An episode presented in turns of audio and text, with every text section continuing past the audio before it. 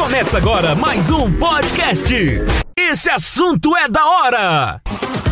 Olá, amigos e amigas. Eu sou o professor Nelson Gonçalves, especialista em gestão pública e especialista em história das revoluções e dos movimentos sociais. E neste assunto é da hora, eu gostaria de falar com vocês sobre o ato institucional número 5. Até porque é o assunto da hora. Então vamos lá. O que foi o ato institucional número 5? O ato institucional número 5, conhecido usualmente como AI-5, foi um decreto emitido pela ditadura militar durante o governo de Arthur da Costa e Silva, no dia 13 de dezembro de 1968. O AI-5 é entendido como o marco que inaugurou o período mais sombrio da ditadura e que concluiu com a transição que instaurou de fato um período ditatorial no Brasil.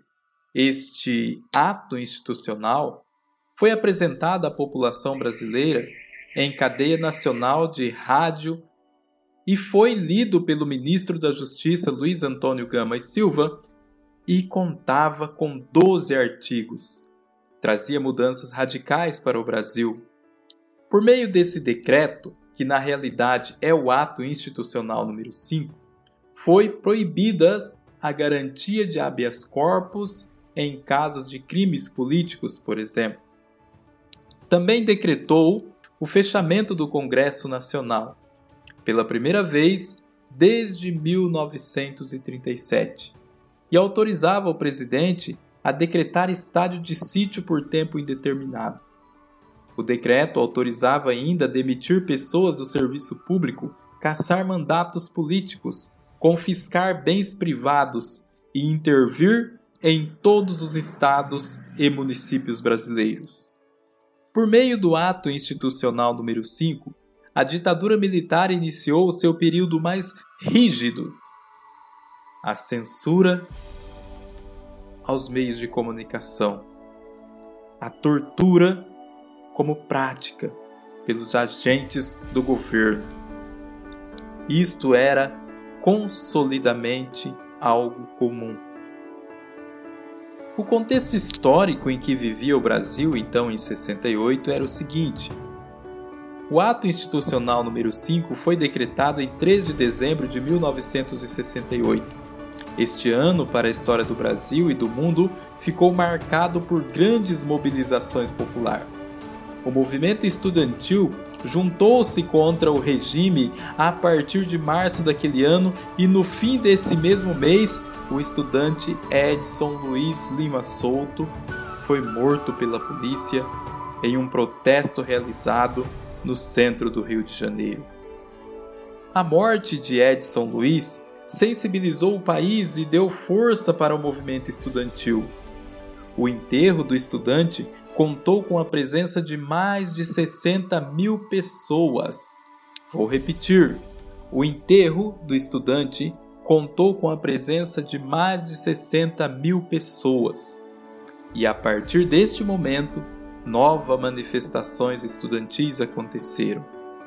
Em junho, houve violentos confrontos da polícia contra os estudantes que reivindicavam o fim da ditadura.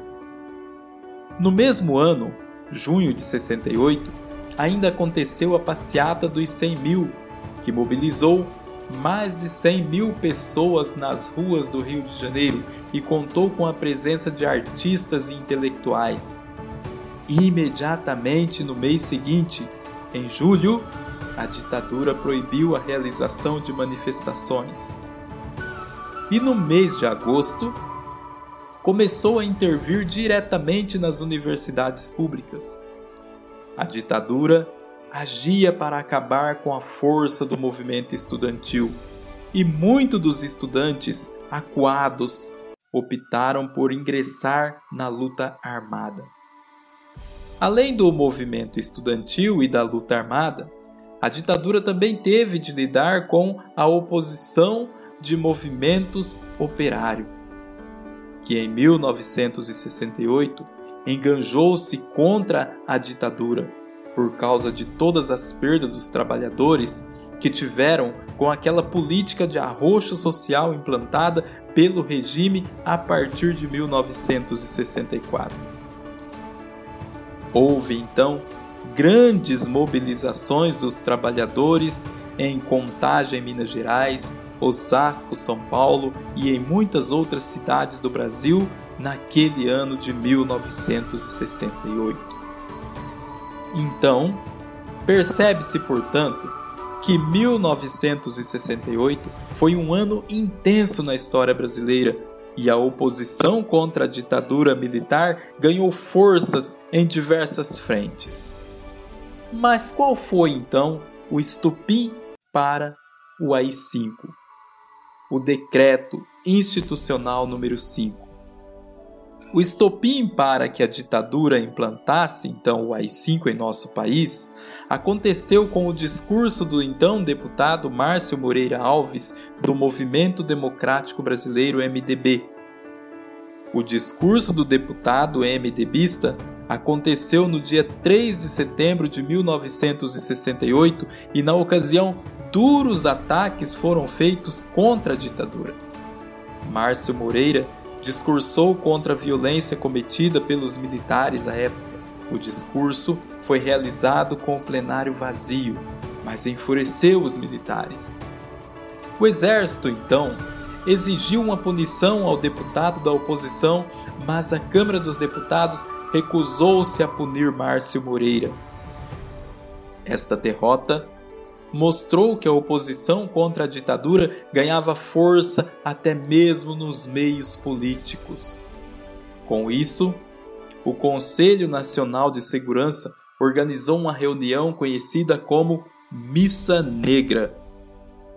Durante a Missa Negra, o vice-presidente Pedro Aleixo procurou convencer os militares a não impor o ato institucional número 5 e apenas estabelecer no país o estado de sítio.